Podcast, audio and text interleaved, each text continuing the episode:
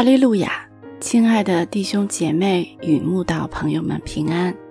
今天我们要分享的是《日夜流淌心中的甘泉》这本书中一月十四日“忘记才能昌盛”这篇灵粮。本章背诵金句：《创世纪》四十一章五十一到五十二节，约瑟给长子起名叫马拿西，因为他说。神使我忘了一切的困苦和我父的全家。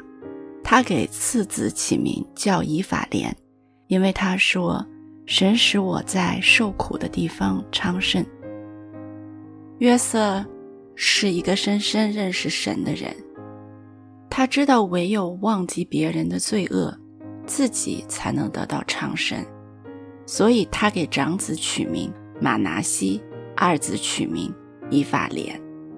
马拿西的意思就是使之忘了。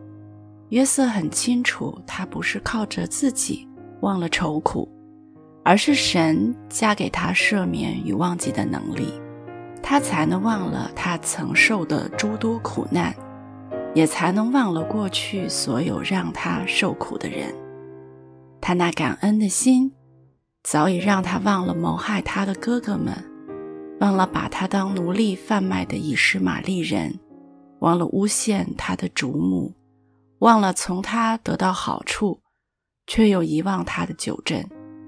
约瑟知道，若非神的慈爱与保守，他若不是死在哥哥的毒手，也会死在去埃及的旷野，更有可能死在护卫长的处决令下，甚至死在毫无希望的监牢里。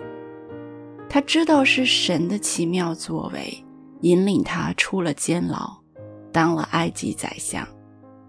就如诗篇所言，这样的知识奇妙是我不能测的，至高是我不能及的。所以他想赦免所有带给他患难的人，特别是他父亲的全家，因为他知道神让他如此受苦的意思。原是好的，以法莲的意思就是使之昌盛。约瑟深知，若非神的作为与带领，使他在受苦的地方昌盛起来，他永远只能待在暗无天日的牢房里等死。所以他感念主恩。当他当上埃及宰相，他谦卑依靠主，靠着神的智慧与能力治国。让法老极其满意，而喜悦他将其父亲与弟兄全家接来埃及，住在国中最富庶肥美的地方——歌山地。约瑟一生的经历告诉我们：要忘记，才能进入昌盛。求神帮助我们忘记所有让我们伤痛、心碎、跌倒、痛苦。难受、愤怒的人。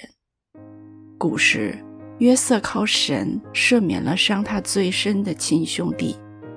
现在也让我们靠神赦免伤害我们最深的人。因为只有赦免、宽容、忘记、放下，才能带来释放、自由、美好、丰盛。